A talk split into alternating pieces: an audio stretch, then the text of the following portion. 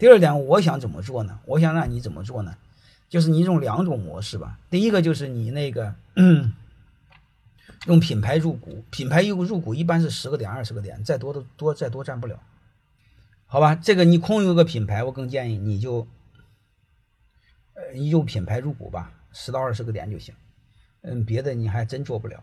但是你最好相当于姑娘嫁给人家，找个找找个好点的婆家，好吧？就这一点。然后呢，你可以做一个锁定，做一个什么锁定呢？就是一旦它运行不好，就是他把这个品牌给做死了，你还把品牌再收回来，但是这个难度很大。你最好谈成这样，就是你用品牌入股，但是品牌的所有权还是我的，就是你只要做好的话，一直是你的，你要把它做死。这个是我的，好吧？你可以在协议里找个律师和他谈好。其实，其实再谈就不好谈。如果是你真正有能力，或者你的后代有能力，能把它做起来，这是最好的。这样的话，再往再往下做做传承，找社会上的能人，光有个空壳找不着的。